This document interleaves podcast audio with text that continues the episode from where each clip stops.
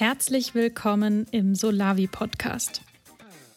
Solavi ist die Abkürzung für solidarische Landwirtschaft und die Bewegung wächst mehr denn je.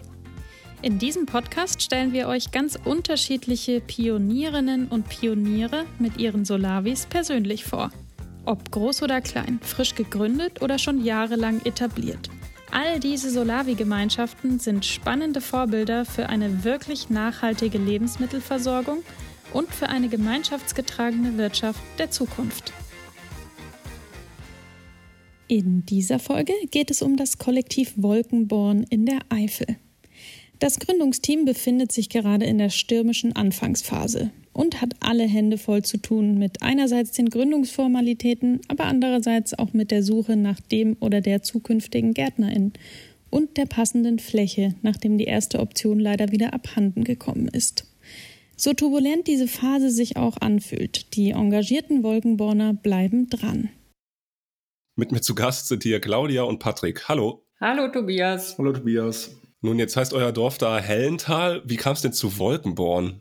Ähm, meines Wissens nach ist das ein Hügel in dem Dorf oder nahe des Dorfes, wo zwei der Gründerinnen ähm, geboren sind. Und auf diesem Hügel, der Wolkenborn heißt, ist die Idee entstanden, eine Solavi zu gründen. Da höre ich schon heraus, ihr seid jetzt nicht mit GründerinitiatorInnen, sondern seid später dazugekommen. Was sind denn eure Aufgaben in der Solavi? Also wir sind ja seit ungefähr seit einem Jahr in der Gründungsphase. Also wenn man die, die Initialveranstaltung so als Auftakt halt nimmt, ab da ging es los. Da ging es auch eigentlich sofort los. Ein paar Tage später die ersten Treffen in der Zeit äh, hatten wir uns dann in zwei große Gruppen geteilt, Gruppe Acker und Verwaltung. Und ich bin in der Verwaltungsgruppe und da gibt's nochmal Untergruppen quasi für Öffentlichkeitsarbeit oder auch die Gruppe, die die Genossenschaftsgründung vorantreibt ähm, und äh, Finanzplanung versucht zu gestalten. Und äh, da bin ich so in einigen Feldern mit dabei, kann man sagen. Wir sind ja noch nicht so weit, dass wir wirkliche ähm, Ämter haben, so. Ja, und ich bin in der Ackergruppe aktiv und äh, gleichzeitig auch noch Kooperationspartner für Kartoffeln und äh, Lammfleisch. Also du hast dann selbst einen landwirtschaftlichen Betrieb? Oder? Ich habe einen kleinen Nebenerwerbsbetrieb, genau. genau. Mhm. Und äh, was auch angedacht ist, ich arbeite ja auch mit Pferden, äh, mit Arbeitspferden, die dann da auch äh, in verschiedenen Bereichen in der Feldbearbeitung oder Gemüsebeetbearbeitung einzusetzen. Ah, okay, also ihr wollt keine Traktoren oder Maschinen, sondern dann Pferde auf dem Acker. Wir wollen das kombiniert, ja. Die Pflegearbeiten sinnvoll mit den Pferden machen und die wenn es jetzt zum Beispiel um, um äh, äh, Umbruchsachen geht oder um Erstbestellungen, äh, dann aber auch Maschinen. Also wir, wir schließen das nicht alles aus. Und Handarbeit gehört natürlich auch mit dazu. Das wird der größte Teil sein. Mhm. Äh, was würdest du sagen, ist äh, der Vorteil am Pferd oder ist das eher so eine idealistische Vorstellung? Äh, das Pferd hat den Vorteil, dass es äh, bodenschonender ist. Also es gibt sehr viele Gemüsebaubetriebe, kleinere Betriebe, äh, die mit schweren Ackerböden äh, wirklich dann auch auf Pferde umgestellt haben, weil sie nicht mehr klar kamen mit der Bodenverdichtung. Ist ein Sympathieträger auch.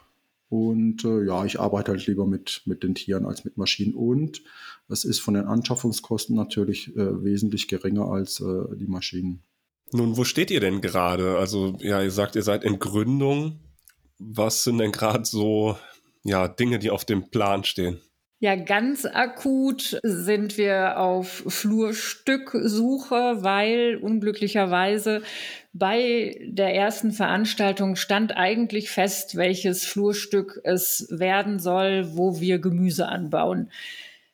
Dann war ähm, durch ungeklärte Pachtverhältnisse uns das dann leider doch abhanden gekommen wieder. Und so war eigentlich die Grundlage weg ähm, für unser großes Projekt. Aber wir haben fleißig weitergesucht und viel Öffentlichkeitsarbeit gemacht. Und ähm, es sind da jetzt ein paar Optionen, ähm, die wir dann noch so ein bisschen bewerten mussten, wollten. Und jetzt ganz, ganz, ganz aktuell haben wir ähm, tatsächlich eins angeboten bekommen, was offenbar passt. Wie seid ihr damit umgegangen, also im, im Gründungsteam, dass dann auf einmal so diese, dieser Acker weg war? Das kann ich mir vorstellen, war jetzt auch nicht so ganz einfach. Ähm, es war eigentlich so in, im Nachbetracht war es gar nicht so schlecht, weil wir sind gestartet äh, mit, mit äh, also wir haben im, im Nachbardorf einen kleinen Ge Gemüsebaubetrieb, der es im kleinen Rahmen gemacht hatte und der hatte uns zugesagt, er könnte so 10 bis 12 Gemüsekisten machen. Äh, wir konnten das erstmal für das Kernteam im kleinen Rahmen ausprobieren. Wie funktioniert das? Wie funktionieren die Verteilungswege? Äh, was macht da Sinn? Was ist da schlecht dabei? Und im Nachhinein betrachtet war das meiner Meinung nach gar nicht so schlecht, anstatt dann sofort in die Vollen zu gehen und 70 oder 80 anderen Teile zu beliefern und dann mit einer äh, äh, Flut von äh, Problemen äh, erstmal dazustehen, wo man keine Erfahrung hat. Und auch so, das war zwar erst irgendwie schon natürlich blöd, aber wir haben uns so nicht den Mut nehmen lassen. Dann haben wir halt weitergesucht und die Option war auch ja immer so im Hinterkopf, naja, spätestens in zwei Jahren oder drei ähm, bekommen wir das Stück ähm, dann doch noch. Es war halt nicht richtig äh, äh, gekündigt oder nicht schriftlich gekündigt und ähm, die aktuelle Pächterin ähm, bestand halt jetzt dann natürlich auf ihrer Pacht. Ähm, und aber nach zwei, zwei Jahren ist die Kündigungsfrist, ne? Dann, nee, das, das, das, das Problem ist eigentlich, wir hatten auch äh, äh anderweitig Flächen angeboten bekommen von Leuten, die uns wohl gesonnen waren, aber da die auch verpachtet waren. Und das ist halt so äh, äh, mit dem Pachtrecht, ähm, man hat nach der Kündigung noch zwei Jahre Nutzungsrecht. Das wird sich wahrscheinlich anderen Solavi äh, äh, das Problem genauso stellen. Ne? Also es war halt wichtig, jemanden zu finden, der die Fläche, der die ihm gehört und der die auch bewirtschaftet und wirklich dann auch sagen kann, wir können im nächsten Jahr starten, weil wir hatten wirklich ein paar äh, Flächen auch angeboten bekommen und da hat sich uns jedes Mal dieses Problem gestellt. Also wenn wir jetzt zum Jahresende hätten kündigen können, beziehungsweise der Besitzer, hätten die, hätten wir erst äh, 2024 starten können. Ne? Und das wollten wir eigentlich nicht. Wir wollten, wir haben gesagt, gut, ein Jahr können wir das schieben für die Ernteanteiler, für die, für die großen Anfragen. Aber wir müssen nächstes Jahr äh, äh, liefern. Ja. Und jetzt habt ihr eine Fläche gefunden und seid ja in der Vorbereitung für nächstes Jahr? Nee, es ist so frisch, dass wir da tatsächlich, ähm, also wenn das jetzt wirklich klappt, wonach es zwar aussieht, aber vielleicht möchtest du ja auch noch mal drüber gucken. Das ist zwei Tage her. Also ah, okay. deswegen noch äh, ist das nicht so. Und wir haben für die in der Zwischenzeit hatten wir auch fürs Gemüse noch einen Kooperationspartner, also einen zweiten, weil der erste ähm, kann jetzt dieses Jahr, kann diese Mengen, die wir dann äh, brauchen für mehr Ernteteiler und Ernteteilerinnen, die kann der auch nicht äh, bereitstellen. Und jetzt hatten wir in der Zwischenzeit noch jemanden gefunden, der diese Mengen schon liefern könnte. Und wahrscheinlich wird es darauf hinauslaufen, dass ähm, wir das nächste Jahr schon erstmal noch mit dem bestreiten oder in ja so eine Kombi aus eigenem. Da müssen wir gucken, wie schnell wir da jetzt tatsächlich mit dem Grundstück zurande kommen und Gärtner oder Gärtnerin finden. Mhm. Weil das ist niemand von uns. Ja, das habe ich auf eurer Internetseite gesehen, dass ihr eine Gärtnerin sucht oder ein Gärtner. Dazu will ich auch später nochmal kommen. Ich möchte nochmal ganz zurück zum Anfang. Ihr sagtet, ihr wart auf einer Informationsveranstaltung. Wie ja, habt ihr euch gefunden? Also es gibt Initiatoren, gab Initiatoren und dann seid ihr dazugestoßen? Genau, also ich zum Beispiel, ähm, ich hatte von dieser Informationsveranstaltung ähm, gelesen und hatte äh, durch eine Freundin in Kiel, die dort Mitglied einer Solavi ist, äh, überhaupt ja vor ein paar Jahren zum ersten Mal davon erfahren, dass es sowas gibt. Und als ich das dann gelesen habe, da dachte ich, ja, super, da sind wir natürlich dabei. Mir war nicht klar, dass es tatsächlich noch gar nichts gab eigentlich und dass halt Leute gesucht wurden, die halt mitmachen, um das auf die Beine zu stellen. Und da konnten wir uns dann bei dieser Informationsveranstaltung wurden halt Leute gesucht, die halt sich mehr einbringen möchten, als jetzt wirklich nur am Ende Ernteteiler oder Ernteteilerin zu werden. Und so haben sich da so, würde ich mal sagen, an dem ersten Abend bestimmt 25, 30 Leute gefunden, wobei dann so im Laufe der Zeit dann ja dann doch noch ein paar dann wieder abspringen mussten aus guten Gründen, ne? so weiß ich nicht, Studium weitermachen, äh, neuer Job oder sonst was oder andere Projekte. Und ähm, aber es sind auch genug übrig geblieben, um das weiter voranzutreiben. Wie war das bei dir, Patrick?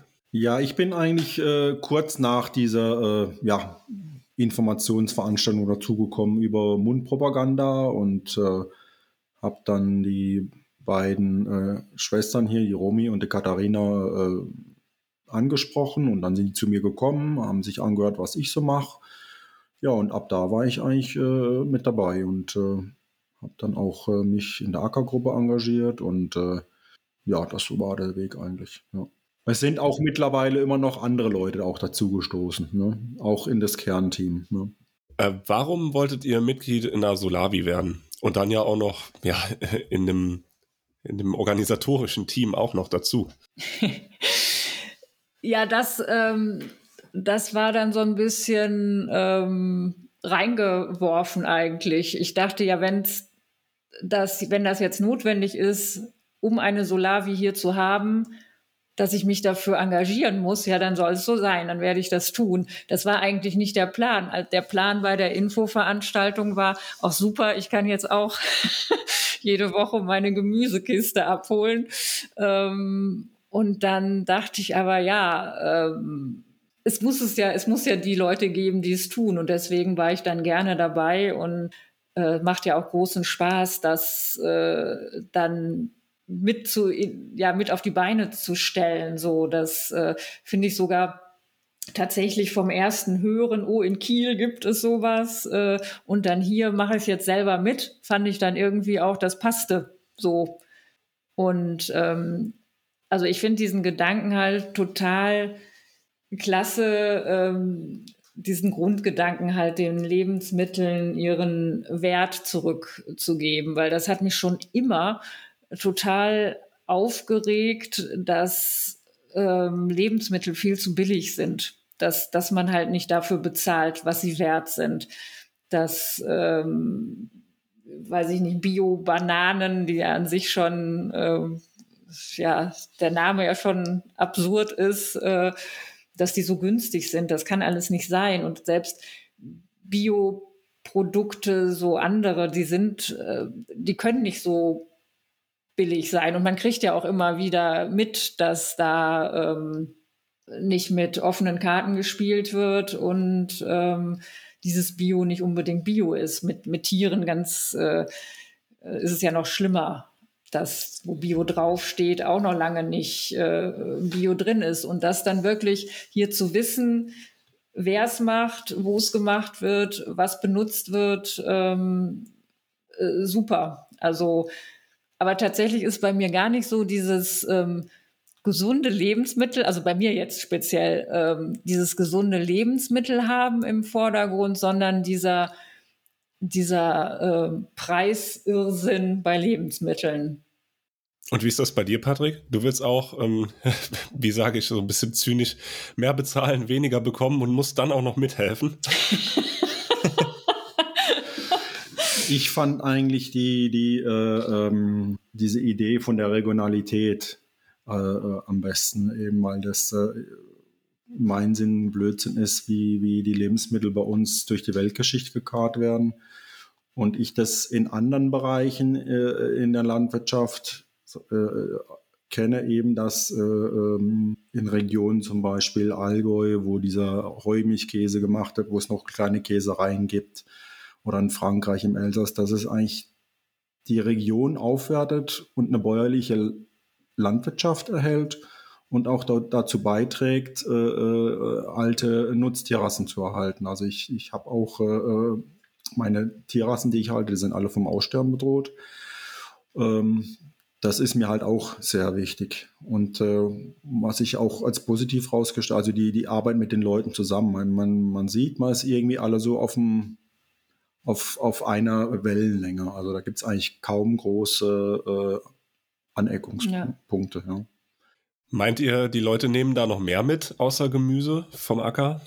Ja, wir hatten ja, äh, also ich habe ja Kartoffeln angebaut und äh, da war ja auch teilweise dann Hilfe mit äh, gefragt und äh, Jetzt bei der Ernte zum Beispiel waren auch äh, Familien mit dabei. Die Kinder haben so Spaß gehabt. Die sind auf dem kleinen Traktor mitgefahren. Die haben gejuchzt und gemacht. Und äh, ich will ja auch, wenn wir das dann im größeren Maßstab machen, wenn ich dann mit den Pferden dann auch was mache, vielleicht den einen oder anderen mal dazu motivieren, das auch zu machen. Also ich denke schon, dass da auch äh, viel Positives bei rüberkommt. Mhm. Meint ihr da, ja, bewegt sich vielleicht auch mit dieser Solavi-Bewegung auch gesamtgesellschaftlich was? Meint ihr, das hat Potenzial, die Gesellschaft ein bisschen zu verändern für die Herausforderungen, die in den nächsten Jahren so anstehen? Also ich, ich kriege ja mit äh, über das Netzwerk, dass äh, unheimlich viele ähm, Solavis neu gründen. Das macht ja total Hoffnung, äh, dass ähm, das Bewusstsein bei so vielen anders ist. Trotzdem, ich als Pessimistin glaube ja, dass ähm, ein richtiger Wandel, das braucht noch lange. Den Leuten ist so dieses praktische, billige ähm, irgendwie doch näher immer noch, befürchte ich. Aber wünschenswert wäre das natürlich schon. Und ein paar wird man immer mitnehmen äh, können und überzeugen können, dass das, äh, dass es sich weiter verbreitet. Das schon, ja. Also ich, ich, ich denke da ähnlich wie Claudia. Also ich meine auch, der, der Großteil der Gesellschaft, denen, denen ist das eigentlich egal, aber es geht darum, Nadelstiche zu setzen. Und was ganz wichtig ist, das Wissen auch weiter aufrechtzuerhalten. Ne? Das Wissen und wir wollen ja auch, wenn möglich, äh, äh, alte, äh, also, Gemüse, also Gemüsesorten anbauen, die eben nicht Hybridgemüse sind. Das ist, trägt ja alles zum Erhalt bei, weil ich, ich bin mir eigentlich sicher, dass irgendwann dieses ganze landwirtschaftliche System kollabieren wird und wir die ganzen Sachen, die wir jetzt vermitteln oder das Wissen, das wir uns wieder aneignen, dass, dass das noch äh, gebraucht wird. Ja. Also wie gesagt, das, äh, ich mache mir da keine Illusion. Die, die Großteil äh, der Bevölkerung, denen ist das egal. Das war jetzt auch zur Corona-Zeiten so eine kleine Welle. Die Leute haben sich Hühner angeschafft, die haben ihren Garten umgegraben. Aber wenn das alles mal wieder in normalen Bahnen läuft, in Anführungszeichen, ja. Aber wenn wir das hier schaffen, in, einem, in einem bestimmten Kreis mit, äh, mit einer gewissen Anzahl von Ernteanteilen, dann, dann ist das schon mal positiv. Dann, und wir müssen dann überall flächendeckend so kleine Nadelstiche setzen. Das ist eigentlich viel wichtiger, als das so, so im großen Maßstab zu machen. Ja, ja gut, da sind die Solavis ja dran. Also es gibt ja, ja. um die 300 mittlerweile und Tendenz steigend. Ihr habt eben schon mal gesagt, es gibt jetzt schon Gemüsekisten und ja, du hast da Kartoffeln angebaut. Ähm, wie viel Kisten macht ihr denn jetzt oder wie habt ihr das jetzt in diesem Jahr etabliert in, eurem, in eurer Gründungsphase? Also das, das, das war erstmal bei dem Gemüse so, dass wir den ähm, Emanuel gefragt haben, wie viele Kisten kann er denn liefern. So, und dann wurde eine Abfrage unter dem Kernteam gemacht, wie viele Anfragen sind. Dann haben sich zum Beispiel auch Leute eine Kiste geteilt. Ich meine, das waren irgendwie so um die 12 oder 14 Kisten. Ja, ne? ja 14 würde ich sagen. Genau. Ja. Und äh, wie bei mir bei den Kartoffeln, glaube ich, sind es, glaube ich, 17 Ernteanteile, 15 oder 17 Ernteanteile. Wir haben halt einmal eine Abfrage gemacht, damit wir planen konnten. Genau, und dann haben wir noch Obstanteile mhm. und ähm, Saft und das ist auch äh, regelmäßig und sporadisch kam dann mal noch Honig dazu und äh, ja, ganz mein, am Anfang. Mein, mein Schaffleisch, also genau. ich habe halt gesagt, ich schlachte, wer, wer hat Interesse. Genau. aber wir machen das bisher ohne Bieterunde. Also das hat sich jetzt, äh, das haben wir in der Kürze der Zeit auch irgendwie äh, bei den vielen Baustellen, die man da zu beackern hatte, ähm, das haben wir jetzt auch noch nicht gemacht. Aber das steht auch auf unserem Plan, das vorzubereiten für nächstes Jahr. Und äh, wie viele Anteile wollt ihr dann nächstes Jahr haben? Ich glaube 65 sind das. Ja. Und die Menschen habt ihr auch gefunden schon oder seid ihr noch dran? Ja, ja, die stehen auf der Liste. Die, also wir haben, ich weiß nicht, wie viele im, im Verteiler drin sind genau. insgesamt. Das sind ein paar hundert, glaube ich. Ja? Genau, der Newsletter, der so einmal pro Monat ausgesendet äh, wird, der hat, glaube ich, 300 äh, Abonnenten und dann wurden alle angeschrieben, wer denn jetzt wirklich Interesse, also oder wer das größte Interesse hat, ähm, im nächsten Jahr dann schon Ernteteiler, Ernteteilerin zu werden. Und da kamen 65 ja. Antworten zurück, ja. Wir sind jetzt auch nicht so, ich sag mal, forsch nach außen getreten, weil wir ja das Dilemma hatten mit dem Flurstück. und äh, so ein bisschen im Hintergrund, hm, wir wissen nicht, was da kommt. Äh, schlimmstenfalls können wir wirklich nichts liefern. Und wenn wir dann noch mehr Werbung machen und dann irgendwie 150 Anfragen haben, wäre das nicht so gut gekommen, glaube ich. Und das ist so eure, ja, ich sag mal, Wohlfühlgrüße für den Staat oder, oder wollt ihr dann auch in den kommenden Jahren noch ein bisschen wachsen? Ja, nicht nur ein bisschen. Also ich glaube, das Ziel ist irgendwann so 200 bis 250 Ernteanteile zu bekommen. Ähm, aber da sind natürlich ein paar Fragezeichen. Äh, das eine sind die Flächen und das andere, was sich herausgestellt hat, was auch nicht so einfach ist, eben äh, geeignetes Personal zu finden. Wobei wir da wahrscheinlich, ist meine Einschätzung, äh, auch wahrscheinlich Neueinsteiger oder also wir werden keinen perfekten Gemüsegärtner finden, der da sagt, ja, juhu, jetzt hier in der Eifel, ich komme.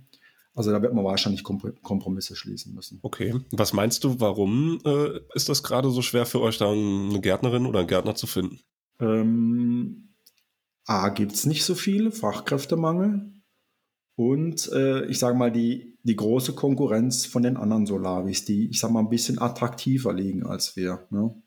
Aber die Eifel ist doch schön. Also ich finde die Nordeifel sehr schön. ja, aber dieses Grundstück, was da jetzt im Moment ähm, in, also akut wird, ähm, das liegt halt so auf 600 Meter Höhe ungefähr. Ja. Und, Und, ich äh, weiß nicht, was die Böden hier noch ja. für, für ne negative Aspekte mhm. mitbringen. Und, und man muss es vielleicht, man muss sich vielleicht auch in die, in, die, in die Rolle von den Bewerbern versetzen. Bei uns steht ja mit dabei, wir wollen, wir haben vor. Und es gibt ja etliche Solavis, ja. da ist schon konkret alles da und die brauchen Personal. Ne? Und die haben natürlich dann Vorteile uns gegenüber.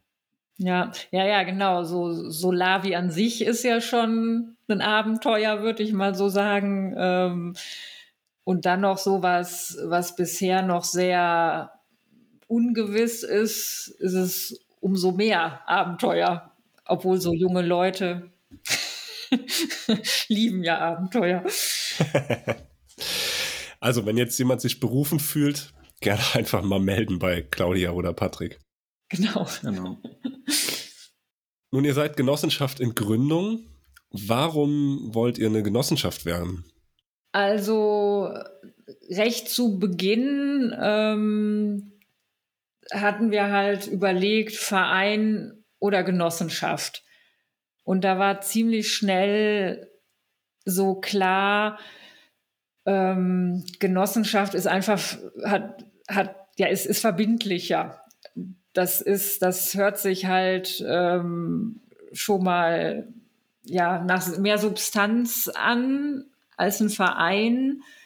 Äh, Vereinen gibt es ja von allen möglichen, was weiß ich, in der Eifel Karnevalsverein, Fußballverein und Genossenschaft, da liegt ja so mehr so auch dieses wirtschaftliche ähm, so drin, dass es halt irgendwie wirtschaftlich sein muss.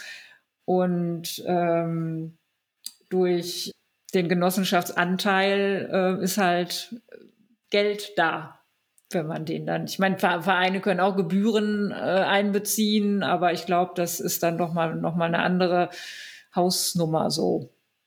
Und da ist für euch auch klar, dass ihr sag mal, den Mehraufwand, den eine Genossenschaft mit sich führt, der ist dann für euch auch da ja machbar und gerechtfertigt. Ähm, ja, da sind uns tatsächlich äh, in der letzten Zeit Zweifel gekommen. da haben wir dann so gedacht, boah, das ist ja schon alles unheimlich viel Aufwand, auch so Gründungsunterlagen zusammenzustellen. Aber im Prinzip hilft uns das ja, dass das Ganze halt Hand und Fuß hat und dass wenn wir dann irgendwie ähm, dabei rumkommt äh, bei den, oh, das kommt ja vorne und hinten jetzt nicht aus mit den Finanzen, ähm, dann ja, sollte man vielleicht nochmal in sich gehen und das Konzept nochmal überlegen, bevor es zu spät ist, bevor man sich irgendwie gebildet hat. Ähm, und da ist es ja gut, dass da jemand drüber guckt und sagt, ähm, ja, äh, halt stopp, so nicht. Oder auch sagt, ja, natürlich alles, alles äh, in Ordnung. Was auch dann nochmal so ein Punkt war, dass das natürlich die, die jährlichen Kosten, äh, ja, wenn die sich auf viele verteilen, dann sind auch Prüfungskosten von 2000 Euro zu, stamm, zu stemmen. Also alle zwei Jahre, glaube ich, ist das. Deswegen, ich glaube schon, dass es die Mühe wert ist, ja. Wie strukturiert ihr euch jetzt mit ja, den genossenschaftlichen äh, Strukturen, also Aufsichtsrat, Vorstand, Mitgliederversammlung. Wie habt ihr das vor, das zu bilden? Hm.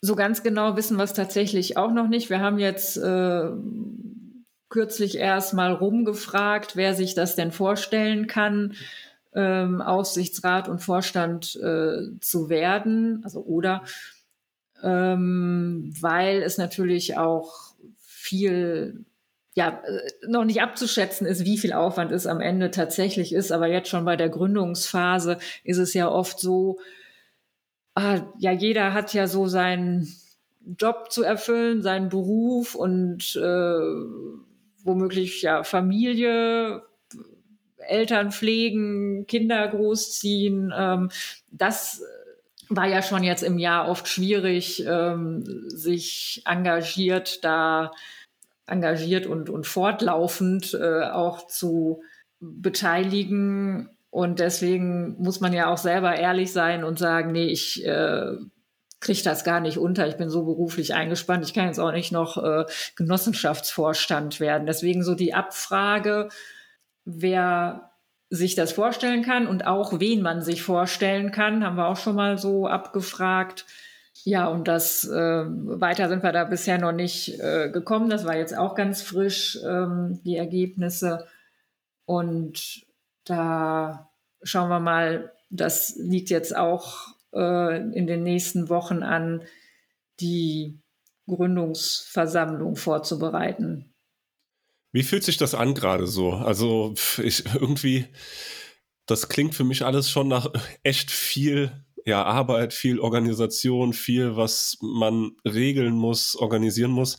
Aber ihr macht's ja trotzdem. Also warum? Ja, weil wir das Ding auf die Beine bringen wollen. Also das ist, glaube ich, äh, es ist auch aus dem Kernteam, soweit ich weiß, so gut wie keiner abgesprungen. Ne? Ähm, ja, wir wollen, wir wollen das äh, auf, wir wollen das hinkriegen, wir wollen das schaffen. Ne?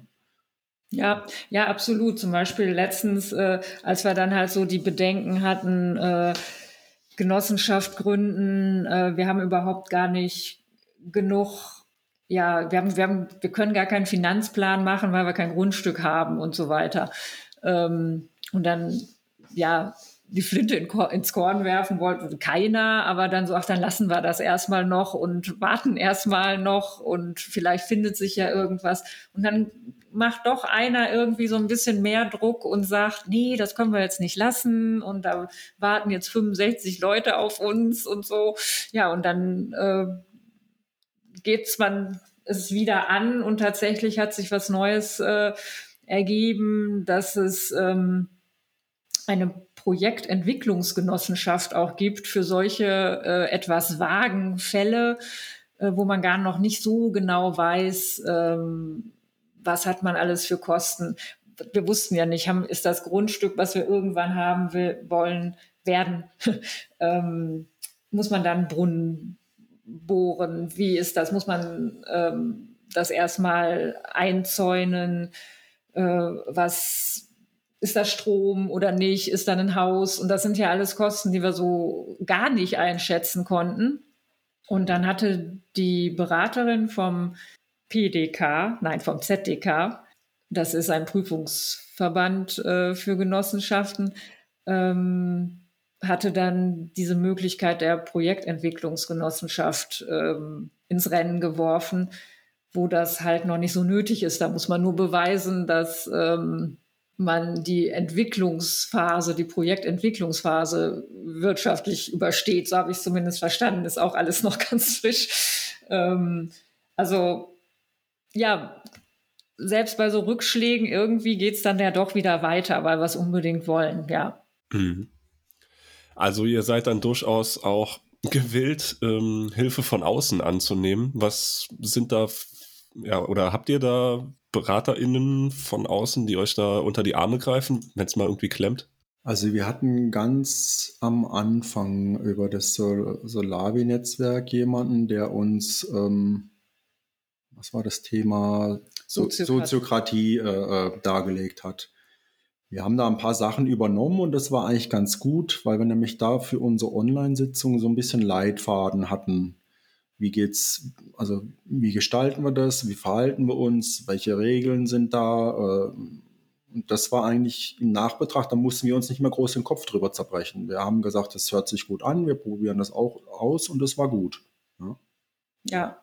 Und sonst, wir hatten auch immer mal äh, Kontakt zu anderen Solavis. Ähm, wir haben auch immer mal Besuche geplant. Ich weiß aber nicht, aber mhm. ja, es ist halt, ne? Ja. Im Sommer ging es ja, war ja keine Kontaktbeschränkungen, aber äh, es ist ja immer irgendwas. Die einen arbeiten und so.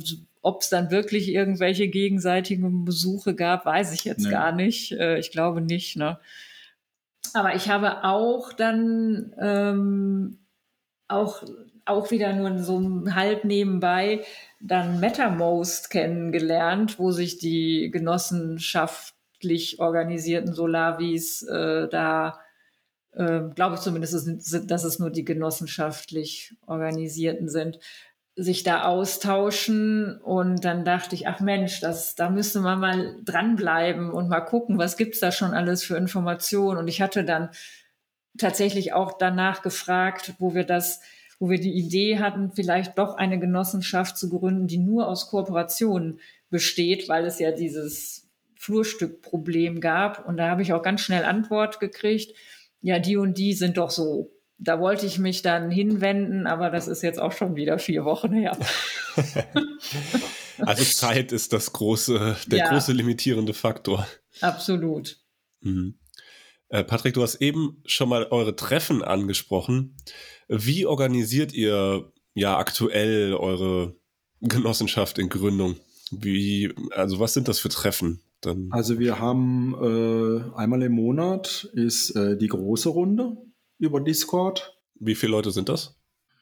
Ja, das das dürfen so 20 dann sein. Ja, ne? 20 so. Leute ungefähr. Und dann äh, haben die, die einzelnen Arbeitsgruppen dann auch, äh, äh, also ich weiß jetzt nicht, wie bei den anderen ist, wir als Ackergruppe, wir treffen uns einmal im Monat, also meistens eine Woche nach der, der großen äh, Runde. Genau. Und dann jetzt speziell bei der Ackergruppe sind dann halt immer noch so Außentermine äh, wenn es um Flurstück geht, dass ein paar Leute hinfahren und sich das angucken und dann so ein bisschen Feedback geben bei der nächsten äh, Sitzung, sei es jetzt bei der großen Runde oder im Ackerteam.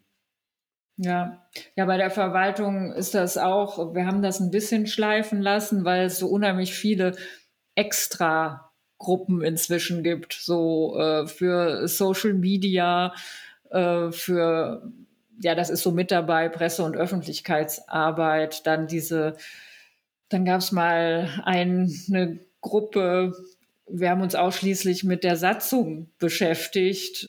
Und dann jetzt äh, telefonieren wir regelmäßig oder über Discord, die, die Gründungsunterlagen zusammen zu bekommen. Und ähm, deswegen sind jetzt so allgemeine Verwaltungstreffen im Moment nicht so. Da sind, haben wir uns schon spezialisiert. Das war übrigens ganz witzig, jetzt nochmal ganz zurück zum Anfang zu kommen. Das war nämlich eigentlich mein Plan. Ich mache so ein bisschen Öffentlichkeitsarbeit für die Solavi. äh, weil das so meinem Job so äh, nahe kommt und schwuppsdiwupps musste ich mich dann mit dem Steuerberater treffen äh, und habe dem mal gefragt, was man da alles beachten muss und hatte dann so Satzungsfragen oder so. Also das war, ähm, ja, da ist man dann wie die Jungfrau zum Kinde dazugekommen. Aber gerne. Also ihr äh, regelt viel in diesen Arbeitsgruppen. Wie wollt ihr dann ab nächstem Jahr die Mitglieder in Entscheidungsprozesse einbinden? Ähm, das ist eine gute Frage. ähm, Danke. müssen die mit einbezogen werden? ähm, Nun, es gibt ja die Generalversammlung. Genau. genau. Ja. ja. ja, genau. Also das ähm, da sind wir ja gerade irgendwie dabei zu gucken. Diese Gründungsversammlung machen wir ja dann irgendwie erstmal nur im äh, kleinen Kreis und mit Satzungen äh, unterschreiben und so. Aber dann im Anschluss kommt ja dann schon irgendwie die, also du merkst, ich äh, muss da nochmal nachlesen, wie das genau ist. Und die erste Generalversammlung ist aber irgendwie gleich im Anschluss oder kann man direkt im Anschluss machen. Ähm, da muss ich tatsächlich nochmal äh, Ich meine, du hast ja gerade angesprochen, Claudia, es ist im Moment auf anderen Feldern tierisch viel zu tun und man muss gucken, dass man schafft, gerade ihr in der Gruppe Verwaltung. Ich glaube, ihr habt da überhaupt noch keinen Gedanken dran verschwendet und das brauchen wir euch auch nicht vorhalten, weil es wirklich ja. genug zu tun. Ne? Ja. Ja, ja, genau. Diese, wir wollen diese Gründungsversammlung ähm, vorbereiten. Was braucht man da alles und so? Das haben wir jetzt äh, wer muss wann wie die Satzung unterschreiben, welche Mitgliederliste braucht man dazu und das alles so auseinander zu klamüsern und wieder zusammenzubringen. Ähm, genau, das ist schon so ein bisschen, äh, ja, friedlich. Ja, ja, Das kann ich mir vorstellen. Also, das ist so der nächste Schritt, den ihr angeht. Also, diese, äh, ja, oder was sind so jetzt die nächsten Schritte, die anstehen über den Winter? Wir haben jetzt November 2021. Was soll passieren? Ja, also wir bringen jetzt die, die, die Satzung auf den Weg. Also die ähm, ist so gesehen fertig. Ähm, die wird dann auch nochmal von dem ZDK geprüft, bevor wir dann die ganzen Unterlagen ähm, beim PDK einreichen. So ist es, glaube ich. Ähm, weil da kann dann auch schon mal was zurückkommen und alles sich noch mehr äh, verzögern, also dass da schon mal nicht viel passieren kann.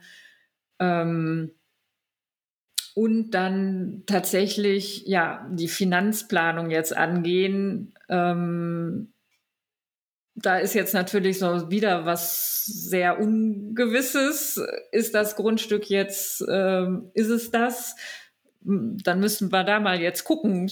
Und, ja, das, ne, war, das war halt alles so ein bisschen gebremst durch diese ungelöste Grundstücksfrage. Ja. Und ich denke mal, wenn das, das sieht so aus, als wird sich das wirklich jetzt kurzfristig entscheiden. Ja. Und dann kommt, glaube ich, aber einiges ins Rollen, weil ja. dann müssen wir. Dann, dann, muss, dann muss man wieder ein bisschen äh, äh, Schwung aufnehmen, Gas geben und die ganzen Sachen, die dann äh, gebraucht werden, um das dann auch äh, äh ordentlich starten zu können, äh, zu Papier oder was weiß ich zu bringen. Ne? Genau nochmal bei einem Steuerberater nachfragen. Also das war auch äh, durch ein Seminar, was ganz am Anfang mal ähm, stattgefunden hat. Ähm, das hattet ihr auch angeboten bei dem Herrn ha, Flieger. Genau. Ähm, der hat auch dazu geraten, sich einen Steuerberater dazu zu holen. Ähm, und äh, da hatten wir auch tatsächlich jemanden gefunden, der auch eine Genossenschaft hier in der Eifel betreut. Das ist ja vielleicht dann auch nochmal Spezialwissen, ähm, die so ein Steuerberater haben äh, muss. Und weil das können wir auch nicht selber machen, glaube ich. Wir haben ja dann trotzdem noch genug zu tun, um Zahlen zusammenzuhalten und einzureichen irgendwie. Ja, mit dem müsste man sich jetzt auch noch mal dann zusammensetzen so, da ist, ja.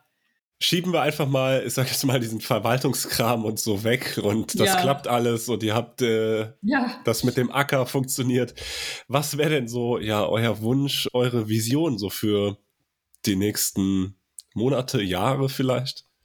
Wir haben ja so insgesamt ähm, schon die Vision, dass dieses ähm, Flurstück dann so ein Herzstück ist von der Solavi, was dann auch ein ja, Treffpunkt wird zum Austausch, zum, weiß ich nicht, Erntedankfest feiern, ähm, Schulkindern oder Kindergartenkindern schon da mal zeigen, wie sowas funktioniert, ähm, dass das so ein bisschen Lernort wird. Äh, sowas wäre halt ähm, ganz toll, wenn das irgendwie so eine, eine gleichgesinnte Gemeinschaft sich da bildet. Das ist so ein bisschen so, also ohne eine Vision, ohne Zahlen, sondern mehr so was äh, Gefühliges. Obwohl die Zahlen ja auch, ähm, hatten wir ja vorhin auch schon gesagt, so äh, 200 bis 250 Ernteteiler und Ernteteilerinnen wäre schon schön. Und für dich, Patrick?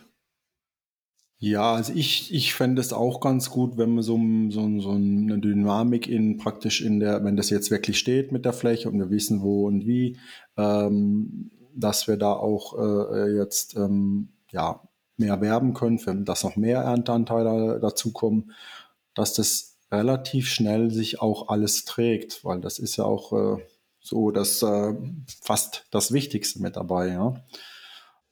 Ja, und was, was würdet ihr euch so wünschen, sage ich jetzt einfach mal, für die Zukunft, so fürs nächste Jahr, vielleicht von außen auch? Also ich, ich wünschte mir, dass es, äh, äh, ich sage das so aus dem, aus dem praktischen Bereich, dass es nächstes Jahr nicht so Wetterkapriolen gibt. Ja. ja. ja. Dass ansonsten alles klappt, dass wir jemanden finden, der sich das zutraut zu machen, praktisch. Das ist eigentlich so fast das Wichtigste. Ja. Ne? Ja. Und dass wir dann auch relativ schnell äh, so wachsen können, dass wir dann auch sagen, wir können noch Praktikanten mit dazu nehmen oder noch jemanden, dass es halt äh, ja nicht nur auf einen alles, alles lastet. Ne? Dass die Logistik fluppt. Ne? Ach ja, genau, genau. Das, das ist ja, ähm, ja genau. das ist ja auch ja. alles gar nicht so, so, so einfach. Wir hatten ja. jetzt schon mit den ähm, paar Leuten hin und wieder Missverständnisse oder ähm, wir wollten das dann ja auch direkt mit so verschiedenen Depots machen, damit nicht jeder so weit fahren muss. Hier in der Eifel ist ja auch nicht alles so nah beieinander. Und wenn es noch mehr werden und der Einzugsbereich ist womöglich, ja, wird ja wahrscheinlich noch größer sein.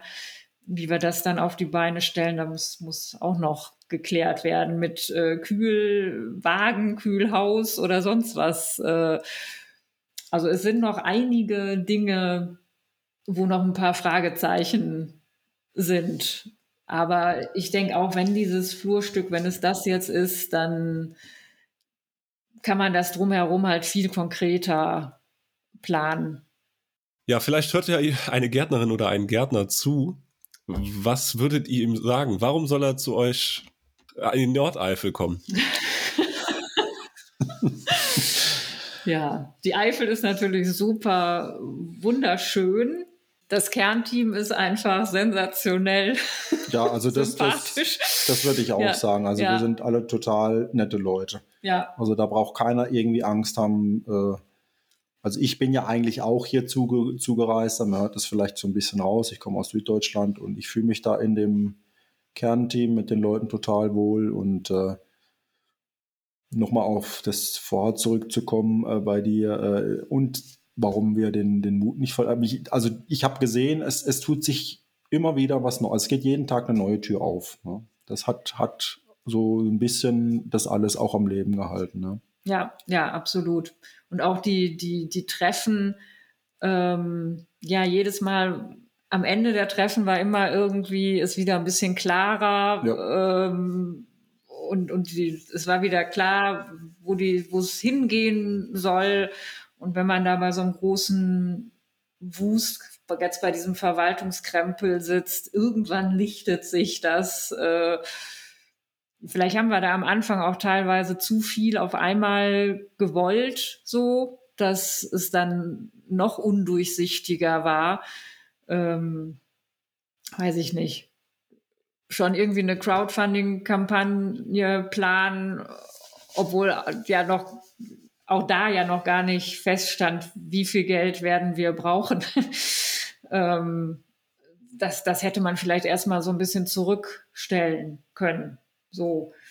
Ähm, ja, aber sonst so, es, es lichtet sich und ähm, es ist halt schon auch gerade in diesem Verwaltungsteam äh, auch immer sehr schwierig, finde ich, die Prioritäten zu setzen. So ist jetzt Öffentlichkeitsarbeit gerade wichtiger ähm, oder Termin für die Satzung. So, das ist halt schwierig, weil wir, da sind wir tatsächlich ja auch nicht viele Leute.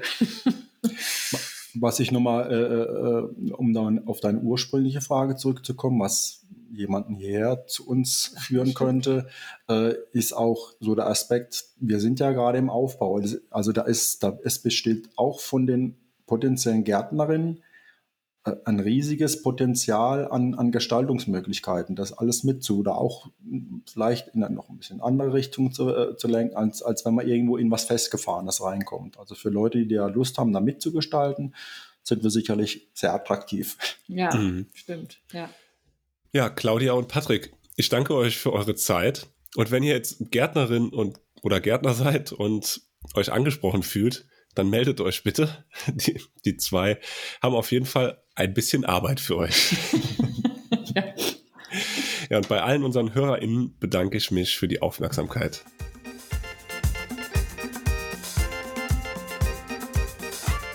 Das war jetzt eine von den vielen Solavis, die wir interviewt haben. Zu dieser und weiteren genossenschaftlich organisierten Solavis findet ihr übrigens auch nochmal Steckbriefe mit den genauen Zahlen, Videos und viele weitere Infos unter solavi-genossenschaften.net. Wenn ihr noch mehr über solidarische Landwirtschaft erfahren wollt, dann schaut auf jeden Fall auf unserer Netzwerk-Website solidarische-landwirtschaft.org vorbei.